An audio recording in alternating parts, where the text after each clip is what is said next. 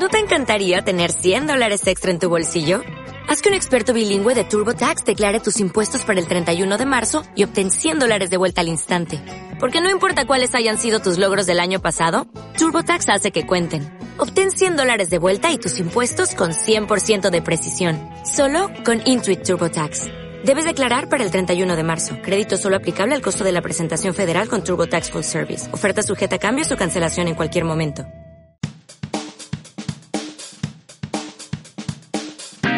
Pan de Vida Tultepec estamos interesados en que tú conozcas más de la palabra de Dios.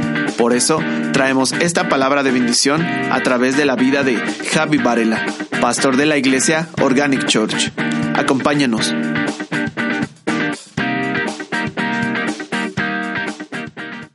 Bueno, y para siempre su misericordia. Y estuve hace un tiempo y hoy vuelvo a estar y le doy gracias a Dios por recibirnos, gracias a los hermanos que cocinaron, que nos dan de desayunar, nos dan de comer. Yo tenía 8 kilos menos cuando llegué, pero bueno, eso es culpa de ustedes. Entonces, nos vamos todos gorditos y bonitos.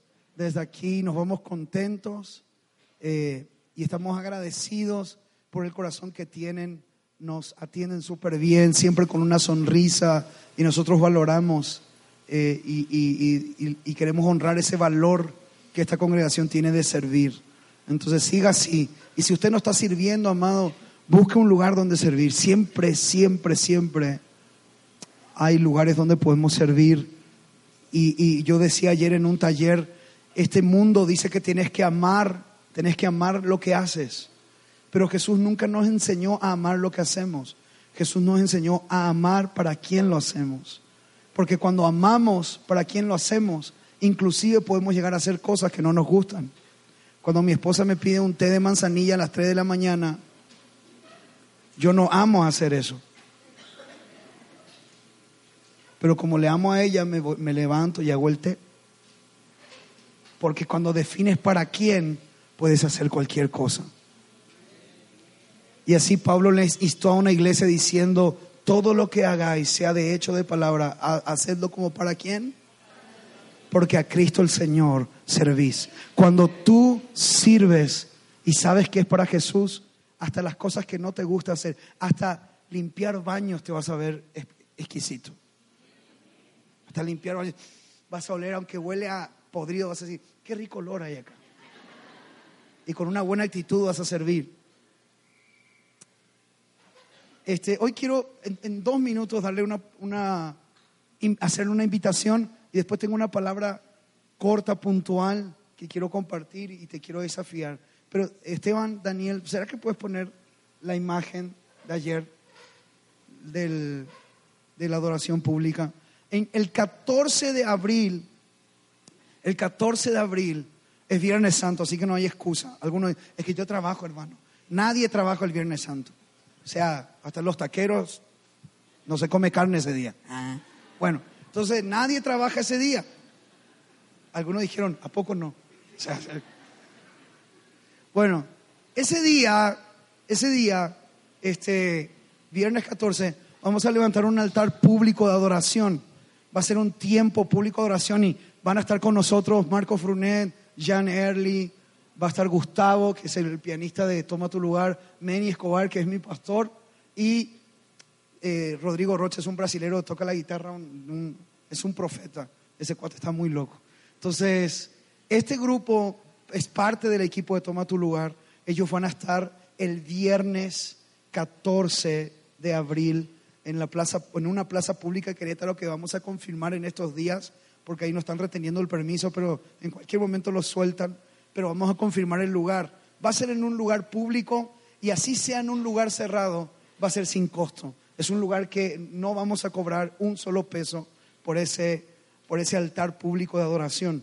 Nosotros creemos que viene un nuevo tiempo para nuestra nación y eh, hay algo, hay algo muy fuerte entre, una, en- entre lo que ocurre en una nación relacionado con un altar. Es fuerte, es fuerte.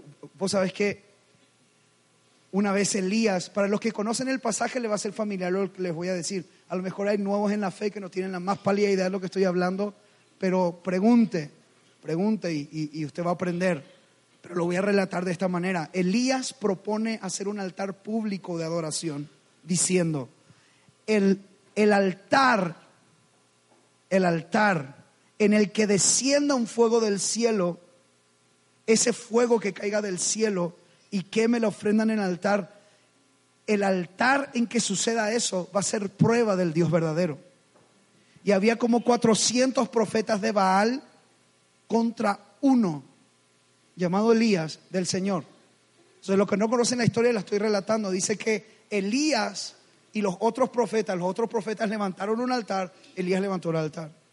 Y los cuatrocientos y pico de profetas empezaron desde la mañana hasta la noche, hasta la tardecita, a clamar para que Baal mandara fuego. Y Baal no mandó fuego. Y luego le tocó a Elías. Dice que Elías reparó el altar. Dice que puso una ofrenda y dice que vertió, virtió agua. Vertió, virtió. Derramó agua. Derramó agua, derramó agua. Y usted sabe que derramó agua y hacía tres años que no llovía, había sequía. Lo más preciado era el agua. Lo más preciado. Así que dijo, traigan agua y virtió lo más preciado. Esto, está, esto, esto Dios está hablando. Porque un altar no se construye si no hay sacrificio. Un altar no se construye si, si es que no hay una ofrenda. No estoy hablando de dinero. Pero hoy en día, ¿qué es lo que en, en, los tiempos del día lo que más escaseaba era el agua? En los tiempos nuestros, ¿qué es lo que más escasea? ¿Qué es lo que te dice la gente cuando le invitas que busca a Dios? No tengo tiempo. ¿Quién lo dijo? No tengo tiempo. Usted alguna vez lo habrá dicho. Usted, usted tiene cara como que no se quería convertir, que, que Usted tiene cara como que peleó mucho el Señor por su alma, ¿sí o no? Sí. No me lo reveló carne ni sangre. Pero a lo mejor usted, hermano, en su tiempo habrá dicho, vamos a buscar al Señor. No tengo tiempo, no tengo tiempo. Hoy la gente tiene tiempo para el Facebook, tiene tiempo para el Play, los, los jóvenes tienen tiempo para ver una, no sé, Américas Chivas pero no tiene tiempo para buscar al Señor. El fútbol, el fútbol se ha hecho la religión de nuestro país. La gente va a adorar a los estadios. Haga el ejercicio, vea un partido cuando están así y le pone pausa y pone una música de adoración o una música así de alabanza y parece que están alabando así. O sea, parece hasta que están alabando al Señor. Y para volver al altar de Elías es algo muy fuerte. Es más, creo que voy a predicar de eso. Iba a predicar de otra cosa, pero vaya conmigo a un pasaje bíblico, vamos a ver algo ahí. Es este pasaje que estoy... Si me escucha mi profesor de, de, homilética, me va a criticar tanto, mano. Me va a decir que, soy un desastre pero de un tiempo hasta parte el Señor está, empezó a hacer algo con nosotros y no es jactancia, pero a tal punto que a veces ni sabemos lo que va a pasar, pero sabemos que algo va a ocurrir, pero no sabemos cómo va a ocurrir. Sabemos que Dios quiere hacer algo esta mañana, pero no sabemos cómo lo va a hacer. Si nosotros lo programamos, es algo que nosotros vamos a producir. Pero si nosotros le decimos aquí estamos, es algo que Él va a provocar. Hay una gran diferencia en algo que el hombre produce y algo que Dios provoca. Many dice una frase siempre que a mí me gusta. Un barco construido por expertos llamado Titanic en su, en su primer viaje se hundió. Y un barco construido por Noé, un amateur, alguien que no tenía la más pálida idea de lo que era un barco, resistió un diluvio. Porque los diseños de Dios no se hunden. Lo que el hombre provoca se puede hundir, pero lo que Dios diseña no lo hunde el hombre, no lo hunde la tormenta. Así que si Dios te dio un diseño, quédate tranquilo nada ni nadie lo va a hacer hundir. Amén.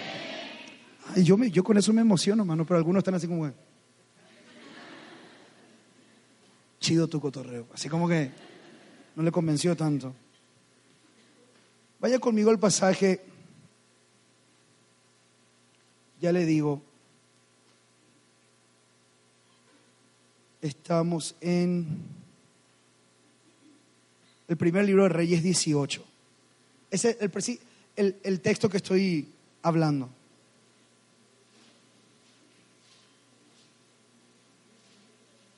¿Cuánto dije? Primer libro de Reyes 18. Una vez en una clase de instituto bíblico dije Primera de Reyes y mi profesor me dijo, no, es primer libro, porque Reyes no es una carta, es un libro. Y yo, ah, bueno, primer libro. Y ahí aprendí. Mis profesores eran muy buenos, pero nos fregaban bastante. Bueno, primer libro de Reyes 18. Este es el altar que yo estoy hablando recién como introducción, ¿no? Este, Elías y los profetas de Baal. ¿Se anima a leer conmigo, sí? Vamos a leer. Del 18, del 20 en adelante. Entonces Acab convocó a todos los hijos de Israel y reunió a los profetas en el monte Carmelo. Y acercándose Elías a todo el pueblo, dijo, ¿hasta cuándo claudicaréis vosotros entre dos pensamientos? Si el Señor es su Dios, seguidle, y si Baal es su Dios, id en pos de él. Y el pueblo no respondió palabra. Y Elías volvió, volvió a decir al pueblo, solo yo he quedado profeta del Señor, mas los profetas de Baal hay 450 hombres. Dénsenos pues dos bueyes, escojan ellos uno y corten los pedazos y pónganlo sobre la leña, pero no pongan fuego debajo. Y yo prepararé otro buey y lo pondré sobre la leña y ningún fuego por debajo. Invocad luego vosotros al nombre de vuestros dioses y yo invocaré al nombre, el nombre del Señor. Y el Dios que responda por medio del fuego, ese sea Dios. Y todo el pueblo respondió diciendo, bien dicho. Entonces Elías dijo a los profetas de Baal, escojan un buey y prepárenlo vosotros primero, pues que sois los más, o sea, son, so- ustedes son más. E invocad el nombre de vuestros dioses, mas no pongáis fuego debajo. Y ellos tomaron el buey y les fue dado y lo prepararon e invocaron el nombre de Baal desde la mañana hasta el mediodía diciendo, Baal, respóndenos. Pero no había voz, ni quien respondiese. Entre tanto ellos andaban saltando cerca del altar que habían hecho. Saltaban, mano. O sea, y estaban así, ¿no? Es que yo soy visual, cuando leo me imagino, ¿no? Como versículo 27. Y aconteció al mediodía que Elías se burlaba de ellos diciendo, gritad en voz alta, porque Dios es quizá, porque, porque Dios quizá esté meditando, o tiene algún trabajo, o va de camino, tal vez duerme y hay que despertarle. Se burlaba de ellos. Griten más fuerte. y se reía. Eran 450 manes y el tipo, o sea, eso es tener pantalones, para no decir otra cosa. Riéndose de ellos. Elías se burlaba de ellos, gritaba más fuerte y ellos clamaban a grandes voces y se, y se sajaban con cuchillos. Una versión dice que se abrían la piel con cuchillos y con las setas, conforme a su costumbre, hasta chorrear de sangre sobre ellos. O sea, responde, ¡Buah! respóndenos. Así más de uno, así como, ¡ah! ¡ah! se clavaban. Todo para que el tipo responda como diciendo, wow, estos tipos se están matando, voy a responder. Y aún así no respondió. Versículo 28, ellos clamaban a grandes voces, y leímos. Versículo 29, pasó el mediodía y ellos siguieron gritando frenéticamente hasta que la hora de ofrecer el sacrificio, hasta la hora de ofrecer el sacrificio, pero no hubo ninguna voz, ni quien respondiese, ni quien escuchase. Qué fuerte eso, ¿no? Entonces dijo Elías a todo el pueblo, acercaos a mí, y todo el pueblo se le acercó. Me encanta esta frase. Y él arregló el altar que estaba arruinado. Ahorita vamos a ver unos principios, por lo menos tres principios que vamos a aprender en este altar, pero uno de los principios es el fuego nunca va a caer hasta que el altar esté listo. Hay distintos tipos de amén. Está el amén que cuando alguien, un pastor dice algo, la gente hace como que está tragando de a poquito lo que está diciendo y hace. "Mm". Yo le llamo el amén mudo. Es un amén así como.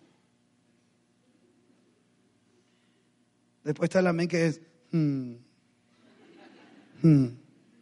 Es como que ella se anima. No dice amén todavía, pero "Mm", le pegó. El amén de matrimonio es el que más me gusta, porque el que está, son parejas, están sentadas. Se- le codea así al, al esposo, le hace así, "Eh", el otro así, ay. O sea, como ese es para vos. Entonces el marido después escucha algo y, y ese es para ti. Y son esos, están en todo el culto, están, "Mm, mm, mm, mm". terminan así. Después terminan así, se están, re- se están matando, hermano. Se matan. Yo, yo, yo conozco eso. Yo tengo todo, todo- mucho moretón acá de mi esposa. Hay muchos tipos de amenes. Pero ese es un principio interesante. Ahorita lo vamos a enumerar, no se preocupe. Cuando llegó la hora de ofrecer el cerco, el profeta Elías dijo, eh, ah, de manera, y, y dijo, llenad cuatro cántaros de agua y derramad sobre el holocausto, sobre la leña, y hacedlo otra vez. Y otra vez lo hicieron. Y dijeron, hacedlo una tercera vez. Y lo hicieron. Y él derrama agua sobre el altar. De manera que el agua corría alrededor del altar y también se había llenado la zanja. Cuando llegó la hora de ofrecer el holocausto, él se acer- dice, se acercó el profeta Elías y dijo, Señor mi Dios de Abraham, de Isaac, de Jacob, de Israel, sea hoy manifiesto que tú eres Dios de Israel. Yo me imagino que cuando llegó su turno habrá estado, le temblaba todos los labios, los cachetes. Señor, o sea, 450 tipos le estaban mirando a él ahora. Ahora es su turno. A ver qué va a hacer. Y parece agresivo, pero lo co- complica más el altar. El cuate tira agua. Lo hace tres veces. Se llena de agua. Lo que ellos no sabían es que Elías estaba ofrendando lo que más escaseaba. No le des a Dios algo que no te cuesta. No estoy hablando de dinero, créeme. Levantar un altar en tu casa te va a costar. ¿Sabes por qué? Porque tienes que sacrificar tiempo. Porque le tenés que... Yo, yo no es que me quiera hacer del súper espiritual, wow, espiritual, pero mis papás son pastores y todos los días, todos los días, todos los días había un altar de adoración en mi casa. Una hora donde los cuatro, tengo hermanas de parte de padre, pero los que vivimos de chiquitito, papá, mamá, mi hermano y yo, los cuatro, y era la noche. Comíamos y teníamos un altar de adoración. Y eran muy locos porque cuando estábamos en la sobremancia mi mamá venía con su Biblia. Dice el Señor. Salmo 91. Y empezaba. Te toca. Mi hermano era el tipo más rebelde. güey. Uh, Piensa en alguien rebelde. Piensa en alguien rebelde. Ya lo tiene en la mente. Más rebelde que ese. Ese era mi hermano. Así, para que se haga una idea nomás de lo rebelde que era. Y mi hermano fue expuesto a la palabra de Dios. Y no tengo, no tengo ánimo, no tengo ganas de, de- ensuciar la moral de mi hermano, pero era un desastre. Cuando alguien me dijo a mí alguna vez, tuve una visión, te vi dirigiendo la alabanza y a tu hermano predicando. Yo a esa persona le dije, usted está loca, porque la verdad que mi hermano predicando, no, no. Y nueve años después de esa visión, yo estaba dirigiendo la alabanza en una iglesia y mi hermano predicó después. Porque el Señor, el Señor va a honrar el altar que levantes en tu casa. Tienes que exponer a tus hijos al altar de Dios. Tenés que exponerlos. Exponerlos a la presencia de Dios. Cuando hay un ambiente de la presencia de Dios, no hay corazón que se resista. ¿Se acuerdan que Saúl, para los que llevan años, a lo mejor van a agarrar así rápido, los que están caminando en el Señor, estoy seguro que en algún momento van a estudiar ese pasaje y lo van a comprender más. Para resumir, Saúl le persigue a David y le estaba persiguiendo para matarle hasta que llega un momento dado donde había una compañía de profetas que estaban profetizando, estaban adorando al Señor, estaban cantando y dice que Saúl entra, se expone a ese ambiente. ¿Y qué pasó con Saúl? ¿Qué pasó con Saúl? Empezó a cantar también y a adorar y se sacaba los vestidos y danzaba la presencia de Dios. Vinieron sus soldados así como, allá está el rey. ¿Qué está haciendo el rey? Alaben al Señor. Gloria. El tipo estaba buscándole para asesinar a David, pero ahora estaba cantando. ¿Sabes por qué? Porque el ambiente de la presencia de Dios en ese momento mudó su corazón. qué fuerte eso. Bueno, ¿y después qué pasó?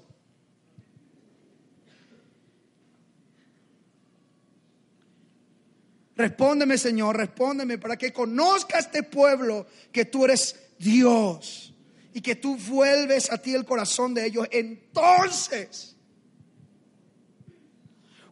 cayó fuego de Jehová, fuego del Señor, y consumió el holocausto, la leña, las piedras, el polvo, y lamió el agua que estaba en la zanja. O sea, un fuego, no fue un fueguito. No fue la rosa, sí, la rosa, la rosa de Guadalupe, fue un fuegazo. ¿Entendés? No, un vientito, así como, ay, qué vientito. No, este fue un fuego.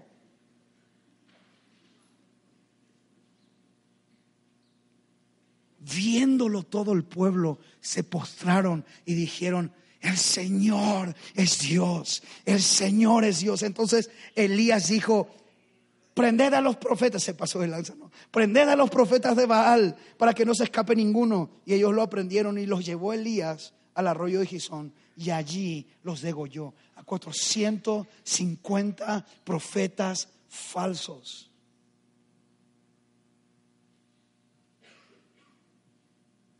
Primer principio en este pasaje, principio número uno, un altar, un altar, un altar es necesario para la definición. Porque si te das cuenta cuando empezás el pasaje, dice, ¿hasta cuándo claudicaréis entre dos pensamientos? ¿Lo leyeron? ¿Sí? ¿Lo leyeron? ¿En qué versículo está? Así empezamos. Versículo 20, entonces acá convocó a todos los hijos de Israel y reunió a los profetas en el monte Carmelo. Y acercándose a Elías a todo el pueblo, dijo, ¿hasta cuándo claudicaréis vosotros entre dos pensamientos? Si el Señor es su Dios, seguidle. Si Baal es su Dios, id en pos él. Ahí le voy a pedir a la persona que está en, en la onda que, que vaya poniendo los principios para que la gente lo anote. Primer principio, ¿qué dijimos? Un altar es necesario para la definición. El pueblo se tenía que definir a qué Dios iban a adorar. Y para eso propusieron levantar un altar. Qué fuerte eso, ¿no? Hay gente que necesita definirse en esta mañana. Si va a adorar a la carne o va a adorar al Señor. Si va a hacer de su trabajo un ídolo o va a adorar al Señor. Pero para eso usted tiene que levantar un altar. Y el significado del altar, ¿sabe qué es un altar? Es lugar de muerte. El altar es el lugar donde mataban a las ovejas, a los bueyes. Dije bueyes, no bueyes, pero bueno, a veces queremos matar a algunos ahí también. Ahí donde se los mata. Entonces el altar es un lugar de muerte. Si vos le preguntás a una ovejita, ovejita, te están llevando a un altar. ¿Qué significa eso? La ovejita, si pudiese hablar, te diría, me van a matar. O sea, la ovejita va a decir que le van a matar. Ella sabe, es, es un matadero. Si tú te quieres definir, tú tienes que morir. Y eso fue lo que Jesús hizo en la cruz del Calvario. Jesús levantó un altar y derramó su sangre para que tú y yo nos definiéramos a ser hijos de Dios. Es precioso cuando uno ve el Antiguo Testamento, pero ve la sombra de todo lo que hizo Jesús. Porque Jesús ese altar de la, esa, la cruz del Calvario fue un altar bañado en sangre que nos hizo definir a nosotros. Ay. Número dos, La segunda cosa que veo acá. El Dios que responda del cielo con fuego es el Dios, es el Dios verdadero. ¿Están conmigo? El Dios que responda con fuego del cielo es el Dios. Segundo principio. Ah, qué precioso. Todo lo que viene del cielo expondrá lo falso. Todo lo que viene del cielo va a exponer lo falso todo lo que venga del cielo, así como se hace en el cielo, dijo Jesús, sea en la tierra. En el principio creó Dios los cielos y la tierra. Querido, yo te quiero decir algo, el cielo es nuestra prioridad. Es la prioridad de Dios. Colosenses capítulo 3, mantengan la vista en las cosas de en las cosas de arriba, en el cielo, no en las de la tierra, porque muertos sois. Vuestra vida está escondida en Cristo y Cristo en Dios. El cielo es la prioridad. Si, si Dios creó primero los cielos y luego la tierra, ¿qué te está queriendo decir? En el principio Dios creó los cielos y la tierra. El cielo es la prioridad. En tu casa el cielo tiene que ser la prioridad. En tu día a día el cielo tiene que ser la prioridad. ¿Te escupí? Perdón. Se hecho redes saliva acá a mí. El cielo. El cielo. Todo lo que viene del cielo va a exponer lo falso. Amado, amado, amado, amado. A veces como iglesia atacamos demasiado lo falso, estudiamos demasiado lo falso, le enseñamos a la gente qué es lo falso. Y nos metemos tanto con lo falso que cuando vemos algo verdadero ya no sabemos si es verdadero o es falso. En los años 60 y 70, cuando empezaron los cajeros, un cuate desarrolló una prevención de billetes falsos, de cómo detectar billetes falsos. Así que hizo una prueba, metió a 100 empleados a un curso durante tres meses donde solamente tocaron billetes verdaderos. Solo tocaban billetes verdaderos, tocaban, los miraban, estudiaron a detalle y con el tacto cómo se sentía un billete verdadero. Después de tres meses le metieron a la prueba y tenían que contar no sé, miles de miles de dólares en cierta cantidad de tiempo. Y ahí tenían que detectar qué billete era falso y que no se podían detener, escucha esto, no se podían detener a observar los billetes, los tenían que contar. Y empezaron, falso, falso, falso, falso. De los 100 empleados, 99 fueron contratados porque no se equivocaron. Y ese uno pasó dos, solamente dos billetes falsos de un dólar. Y le dijeron, es que es casi, casi 100% efectiva tú. Y él dijo, sí. ¿Y cuál fue tu técnica? Les di a conocer a fondo los billetes verdaderos.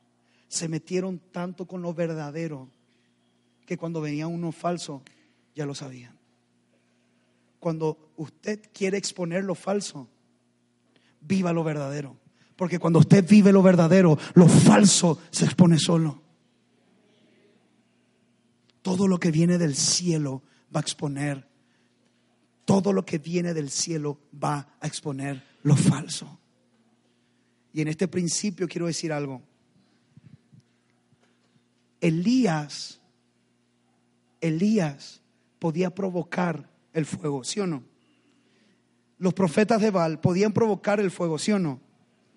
Provocar, hablo de encender ellos. Los profetas de Baal podían hacer fuego. Elías podía hacer fuego. ¿Es difícil hacer algo de fuego? No. Hoy en día te voy a comprar un encendedor o un fósforo y eh, fuego. Eh, ya hiciste fuego. No hay nada mágico en eso. ¿Estás de acuerdo? No era nada mágico provocar fuego. No era nada mágico que Elías y los profetas produjeran el fuego. Pero sabes que era lo evidente que el fuego no tenía que ser provocado de ellos, por ellos, para exponer lo falso. El fuego tenía que ser provocado por Dios. Hay un profeta que se, hay un pastor que se llama Luis Herminio, es un brasilero, él tiene una frase y dice, y esto va para el grupo de alabanza, si hay músicos acá, él dice algo demasiado fuerte que a mí me impacta. Él dice, tú no puedes provocar lo que Dios te manda a atraer. La única manera en que la presencia de Dios desciende a un lugar no es por nuestros méritos, es por la sangre de Jesús. Pero hay, hay cosas que atraen a Jesús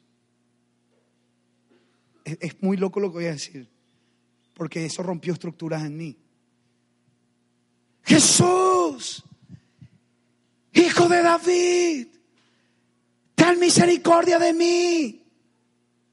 Todos le callaban. Cállate, cállate, ciego, che, ciego. Todos le decían, cállate, cállate, cállate, que me pegó todo ahí. Cállate, cállate, cállate. Cállate, ciego, cállate, ciego, cállate. Y Jesús escuchaba, Jesús, hijo de David, ten misericordia de mí. Jesús. Y él sabía lo que estaba pasando. Él se iba a una dirección. ¿Estás, ¿Estás, entendiendo esto? Él se iba a una dirección y algo hizo que, si hay algo que a mí me mata, es cuando el maestro está yendo a una dirección y hace esto.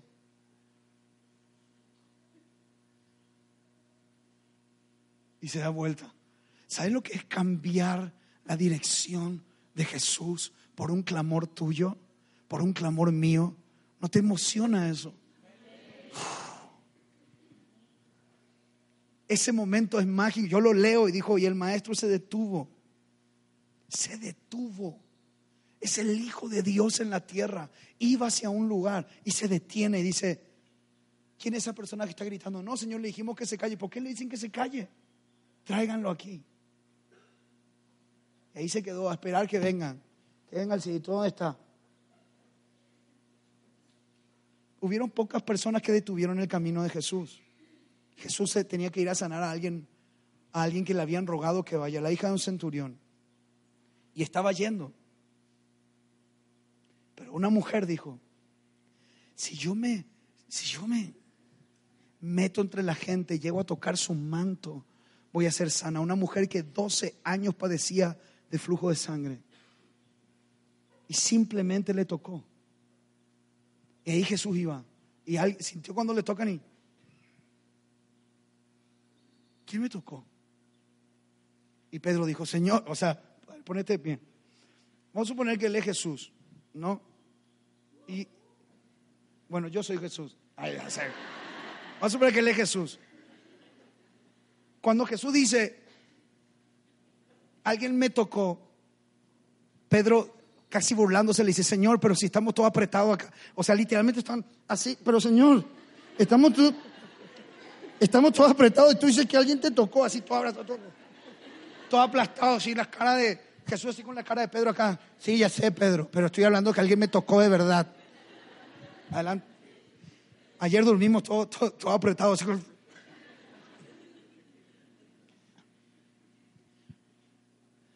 Alguien me tocó. Porque salió poder de mí. Hay mucha gente que fue tocada por Jesús. Pero hay mucha gente que tocó a Jesús.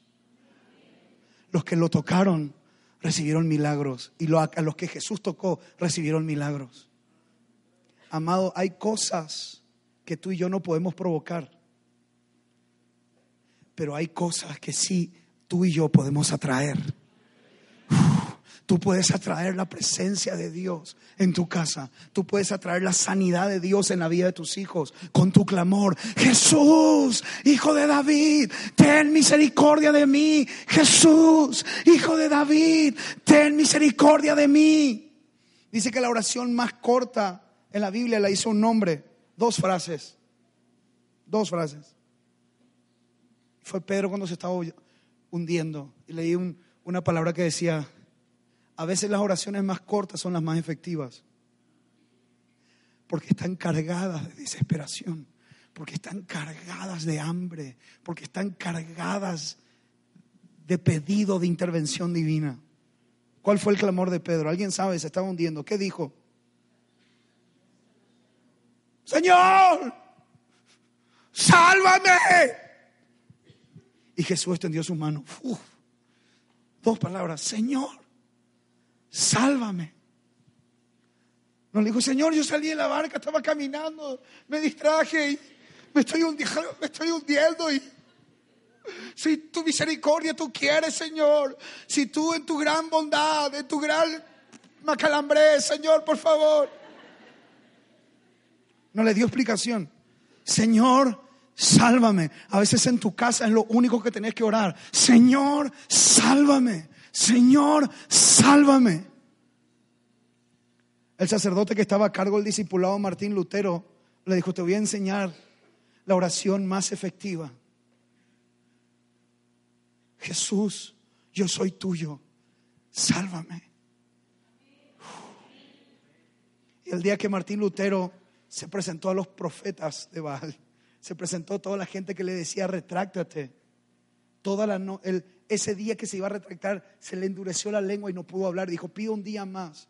Y esa noche hizo toda, toda esa noche hizo una oración, acostado en el piso. Yo soy tuyo, sálvame. Jesús, yo soy tuyo, sálvame. Porque eh, lo podían matar. La iglesia tradicional tenía injerencia, podían tomar a Lutero, declararlo un hereje y matarlo, como hicieron con Juan Hus hacía 100 años atrás. Lo quemaron en una plaza pública y dijeron, todos aquellos que quieran seguir los caminos de Hus y de Juan Wycliffe de profesar de que solo existe un mediador entre Dios y los hombres, de decir que solamente en Jesús hay salvación y no fuera, y, eso quiere decir que existe salvación fuera de la iglesia católica. Todos los que digan que esos van a morir como ellos. Entonces, 100 años después se levanta Martín Lutero diciendo lo mismo que decía Wycliffe, lo mismo que decía Juan Hus, lo mismo que dijo Jerónimo Savonarola, que es otro cuate sacerdote que lo quemaron en una plaza pública. Y toda la noche dijo, yo soy tuyo Jesús, sálvame. Yo soy tuyo Jesús, sálvame. Porque lo iban a matar. Y al día siguiente se presentó ante toda la gente con todos los libros que había escrito. Le dijeron, Martín Lutero, lo único que te pedimos es que te retractes de decir que todo lo que está escrito ahí es falso.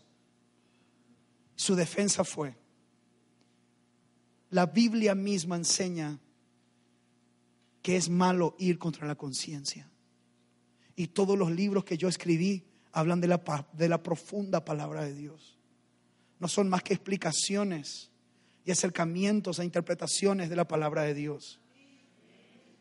Mi conciencia dice que no puedo retractarme, porque mi conciencia está ligada a la palabra de Dios. Así que yo no quiero y no puedo retractarme. Yo soy tuyo, Jesús. Sálvame y no lo mataron, pero sí lo excomulgaron. Y usted y yo somos fruto de esa reforma, todos. Porque todo lo que viene del cielo va a ponerlo falso. Amado, usted puede provocar cosas, pero no hay nada mejor cuando usted atrae lo verdadero. Usted puede producir. Nosotros podemos cantar un canto bonito y hacer que la presencia de Dios esté aquí podemos producir. Pero, ¿por qué quieres producir lo que Dios te manda a traer? Estamos aquí, Señor, ven, te anhelamos, te necesitamos. Dios siempre cambió de dirección cuando su pueblo clamó. Segundo principio ya dijimos, ¿verdad? Todo lo que viene del cielo va, expondrá lo falso. Y número tres, número tres, levantar un altar, reparar un altar, te va a costar. Te va a costar inversión de lo más preciado, de lo más preciado. Dije ya que lo, lo más preciado en aquel entonces era el agua. Y Elías ofreció agua. Luego de eso, Elías pasa unas circunstancias y unos días después, luego de tres años, Elías fue a un monte a orar para que volviera a volviera a. Entonces estaba con su criado y Elías estaba orando y le preguntó a su criado, ¿qué ves allá? Luego de la oración. ¿Y qué le dijo el criado? Veo una nube como la palma de una mano.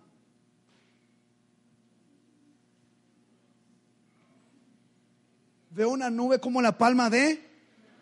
Es una palma. ¿Quién ve una nube? Allá hay una nube.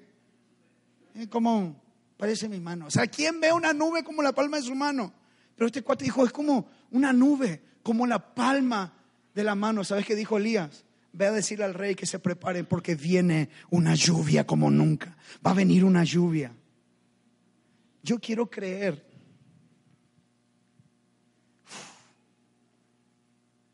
Yo creo yo quiero creer que el agua vertida en un altar días atrás provocó una nube como la palma de una mano. Y eso desató una gran lluvia. ¿Me está siguiendo? Porque esa agua se evaporó por la presencia de Dios. Y esa agua subió al cielo. Esa agua se condensó. Era una ofrenda que Elías había levantado y esa agua se tenía que volver a derramar y se derrama en bendición. ¿No te parece glorioso eso? Porque todo clamor, todo clamor todo clamor va a provocar una respuesta del cielo. Todo clamor va a provocar una respuesta del cielo. ¿Te va a costar hacer un altar? Sí. ¿Vas a vertir agua? Sí. ¿Y qué es el agua? El tiempo. Amado, te voy a decir algo y es fuerte lo que te voy a decir. Si tu, tu familia está como está, ¿sabes por qué? Porque el altar está en ruinas yo te insto a que vuelvas a reparar ese altar familiar. Mi familia a veces está como está, ¿sabes por qué? Mi economía está como está. Y ahí podemos agregar mil cosas. ¿Sabes por qué estamos como estamos? Porque nuestro altar en casa está en ruinas. Y Dios te llama a reparar ese altar y a hacer que el cielo responda con su presencia exponer, es que mi hijo, pastor, usted no sabe, es un drogadicto, un marihuano, un, mal educado. ¿Y quién le educó yo? Entonces usted le educó mal. Entonces eh, es, un, es un desastre. ¿Y cuántas veces oraron en familia y tuvieron adoración en familia, comunión en familia? No, nunca. Y entonces, ¿cómo rayos querés que tu hijo... Cuando estuvimos en la conferencia, mi esposa y yo de Toma tu lugar en, en, en agosto, Fuimos hasta Córdoba, Argentina, una bendición. No hay tiempo para contar cómo llegamos ahí, pero llegamos. Lucas Consley, que es uno de los que están, forman parte del equipo de Toma tu lugar, dijo algo que me reventó a mí. Dice que ellos cambiaron la forma de hacer reuniones. Porque yo no digo que lo hagan aquí, pero cuando vienen los papás, a los niños le mandan a una clase. ¿No? No estoy diciendo que es el caso de todas las congregaciones. A veces hay clases planeadas para los niños, hay principios bíblicos enseñados, hay dinámicas, pero en la mayoría de las iglesias le ponen una película del Rey León, les meten todo en una salita y están viendo, viendo Barney. ¿No? Entonces, ¿qué pasa? Mientras nosotros estamos buscando a Dios, nosotros a ellos lo estamos entreteniendo. ¿Sabes cuál es el pésimo problema de esas iglesias? Que cuando esos hijos crecen y son adolescentes, luego los queremos meter. Le queremos meter a que sean parte de algo que nunca fueron parte. Porque nosotros los expulsamos, porque son niños, porque no saben, porque no entienden. Pero ya cuando son adolescentes, tenés que venir conmigo. ¿Pero por qué, mamá? Porque tenés que venir conmigo. Yo me quiero ir con mis amigos a jugar. Porque toda la vida de niños le enseñaste que mientras tú y yo adoramos, ellos tienen que estar entretenidos. Entonces cuando son adolescentes y son jóvenes los querés meter, pero cuando son niños los querés sacar. ¿Quién te entiende?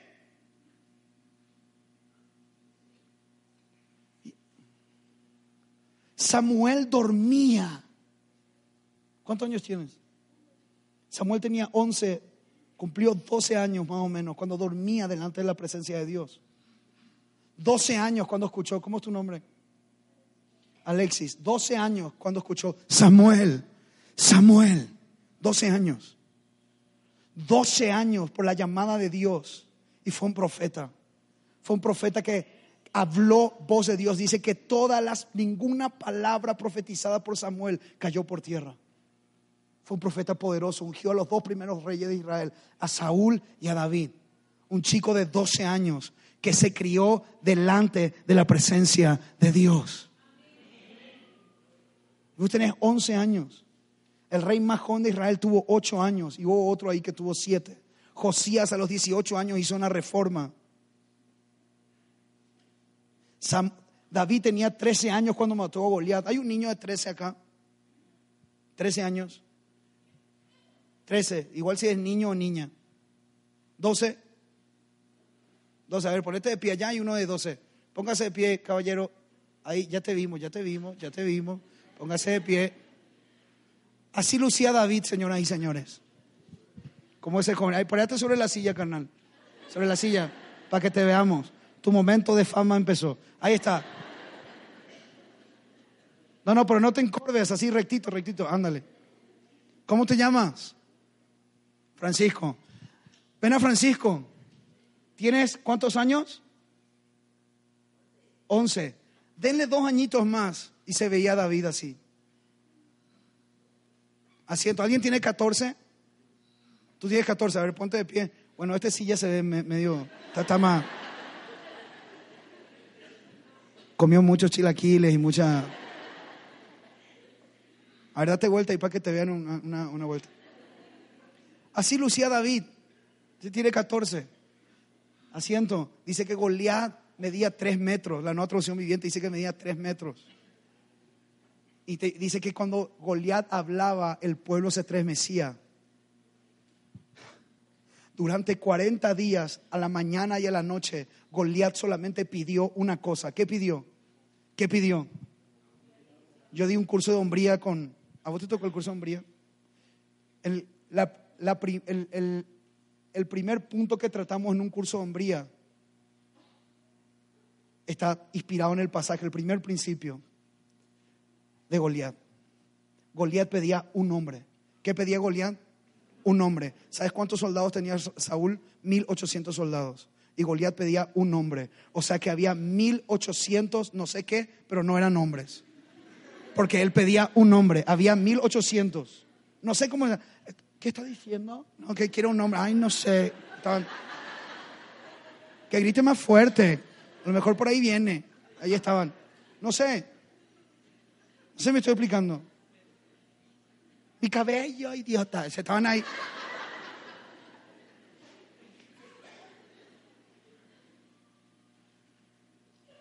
Mil ochocientos. Un hombre. Denme un hombre por 40 días, a la mañana y a la noche, 80 veces. Denme un hombre, un hombre. Lo que esta sociedad demanda es un hombre. Lo que los conflictos demandan es un hombre. Y no estoy hablando simplemente del, del sexo. Estoy hablando de la característica de ponerte enfrente. Porque cuando un hombre no se pone enfrente, Dios dice, yo busco a alguien que se ponga en la brecha. Y el que se ponga, Dios lo va a usar. Y David dijo, yo puedo. Porque cuando era león, era un oso, yo me iba y le mataba, le aniquilaba, y no tenía problema. Así que este cuate va a ser como el oso y como el león. El Señor me va a dar la victoria. Y así como me libró del oso y me libró del león, Él me va a librar. Porque Él está provocando al ejército de los hijos de Dios. Y ahí se fue el cuate y el resto es historia lo terminó matando, mano. Agarró cinco piedras.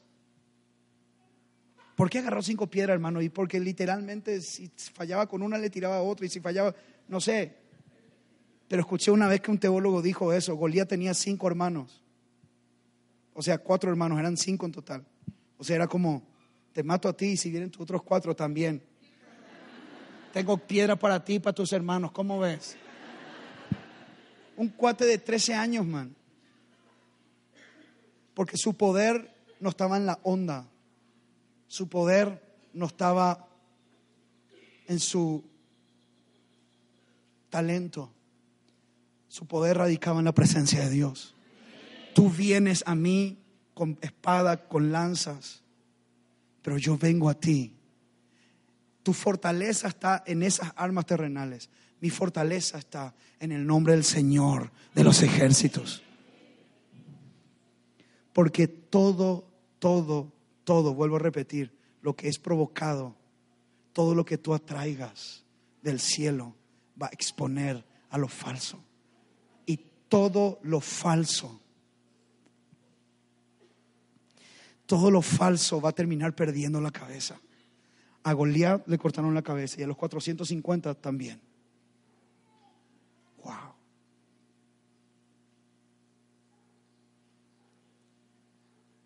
También Judas se ahorcó y perdió la cabeza. Te amamos, Señor, en esta mañana. Te amamos. Ayúdanos a restaurar el altar. Ayúdanos a hacer lo que tú nos mandas a hacer.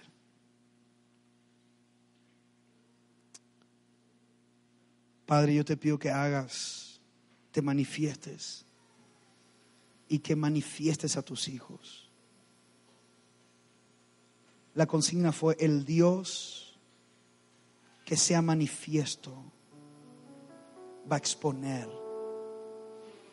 Y eso es lo que queremos, Señor. Que tú te manifiestes en tus hijos para que tus hijos se manifiesten. Amado, quiero que me mires por un segundo. Te quiero decir algo. El viernes 14 de abril nosotros vamos a levantar un altar público de adoración. El altar público de adoración llevamos, y lo digo, ayer le explicaba a los chicos, 93 mil pesos invertidos. El grupo que vieron ayer lo estamos coordinando junto con otros amigos más. Una sola persona puso 56 mil pesos. Casi, se, casi se, me, se me cayó el pantalón cuando dijo, yo pongo, yo pongo 56 mil. ¿Qué? Ah, casi me da un... Otro grupo pagó el pasaje de dos personas. Entre tres pagaron el pasaje de una persona y otra congregación pagó un pasaje de avión. 39 mil pesos en total. El sonido va a costar 185 mil pesos y pagamos 7 mil pesos. Y la gente nos escribe, va a ser gratis, va a ser gratis. Nosotros le ponemos, sí va a ser gratis, no vamos a cobrar un solo peso. ¿Sabes por qué? Porque decidimos invertir y hasta invertimos lo que no tenemos. Mucha gente nos pregunta, ¿cómo podemos ser parte? Y nosotros le decimos, mira, el sonido no está pagado todavía. Si tú quieres, puedes invertir, puedes sembrar. Todavía nos faltan 185 mil menos 7, ¿cuánto es? Estudió música porque le pregunté y hizo, ¿a quién estarán hablando? 158 mil, 78 mil, 178 mil. Eso es lo que falta. Pero después estamos organizando un desayuno para líderes y pastores de Ganani de toda la República, de los 32 estados, un desayuno donde, donde ellos van a compartir un poquitito del sentir que traen hacia México. Vienen haciendo, acompañando todo lo que Dios está haciendo en Venezuela, en, en, Cuba, en Rusia. Ellos están acompañando procesos de transformación en naciones y empezaron a sentirse atraídos por, por lo que Dios está haciendo en México y quieren ser parte. Ese desayuno costaba 56 mil pesos y una persona la pagó, una familia. Pero aparte necesitamos el sonido del desayuno también, un sonido para que se pueda oír. Ese desayuno, el, sonido, ayer contaba, cuesta 10, costaba 10 mil pesos. A esa altura, cuando ya, vimos que 93 mil fueron pagados, que los pasajes de avión, que esto, cuando dijeron, cuesta 10 mil, yo dije, eh, 10 mil. ¿Qué son 10 mil? 10 mil pesos y póngale aguacate también ahí que... Pero literalmente no teníamos los 10 mil fueron a este sonidista, le contaron todo el proyecto, la pregunta clave, y van a cobrar por eso. Dijo, Dios no nos mandó a cobrar. El hecho que no cobremos no quiere decir que nos cuesta. Alguien lo está invirtiendo. Es gratis, pero porque sea gratis no quiere decir que alguien está sembrando. Entonces le explicamos, bueno, en este caso fue Chuy, Josué y, Daniel, fueron ustedes tres, ¿no? Fueron a hablar con el tipo del sonido y él dijo, vamos a hacer gratis. Y es para eso, llévese el sonido. Yo siembro ese sonido. Deme una ofrenda si quieren. Deme una ofrenda, yo lo siembro.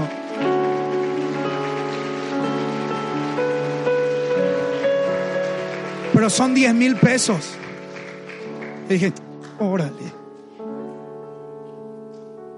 Yo no sé qué va a pasar con los otros 178. Pero imagínate que el cual te diga, ah, yo le siembro eso.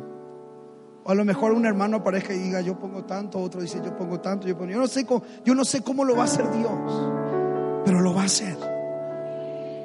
Lo que te quiero decir es, amado, todo lo que viene del cielo va a ser expuesto. Todo lo que viene del cielo va a exponer lo falso. Yo te invito a que tengas esa convicción. Te invito a que esta palabra no se quede aquí, las lleves a practicar en tu casa. Si hay un imposible, clames a Dios, provoques que el cielo responda. Porque no es mi, no es mi principio, es el principio de Dios. Jeremías 33:3, ¿cómo dice? Porque todo clamor provoca una respuesta. Todo clamor provoca una respuesta. Todo clamor provoca una respuesta. Hermano, no tengo la solución. Clama y Dios va a responder.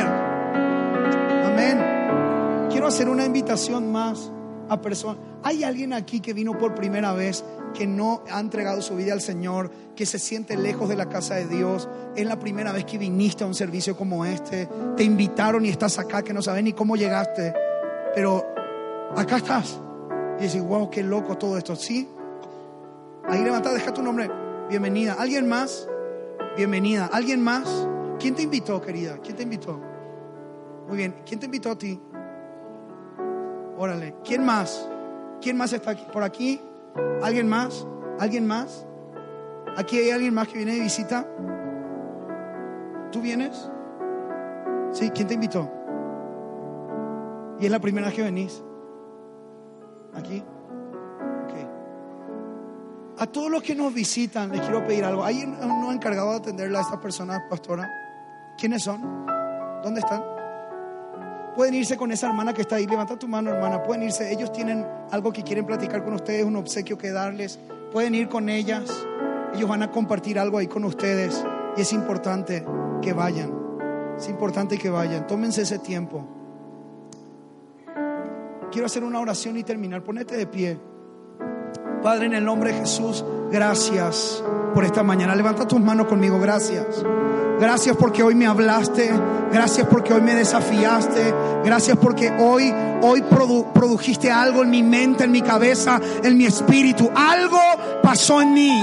Algo pasó en mí. Hay gente aquí, Dios me mostraba que perdió la fe y el Señor hoy vuelve a activar tu fe. Algunos han perdido, han, han perdido la noción desesperación dejaron de clamar, pero ahora están, están volviendo a clamar, están volviendo a clamar, están volviendo a clamar. Así que yo te pido en el nombre de Jesús, te pido en el nombre de Jesús, Padre, que hoy atienda las súplicas de tus hijos. Señor, todo clamor, todo clamor, todo clamor, todo clamor, todo clamor, todo clamor, todo clamor provoca una respuesta del cielo.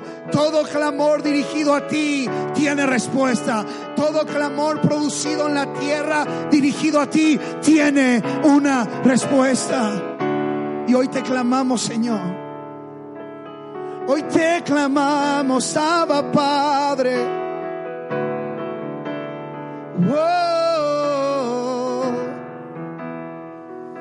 Amado de mi alma, amado de mi alma, te amamos. Antes de ocupar tu lugar, quiero que abraces a tu familia si está presente. Abrázalos. Vas a tomar tu lugar. Si, si viniste con alguien invitado, estás con un amigo, abrázalos.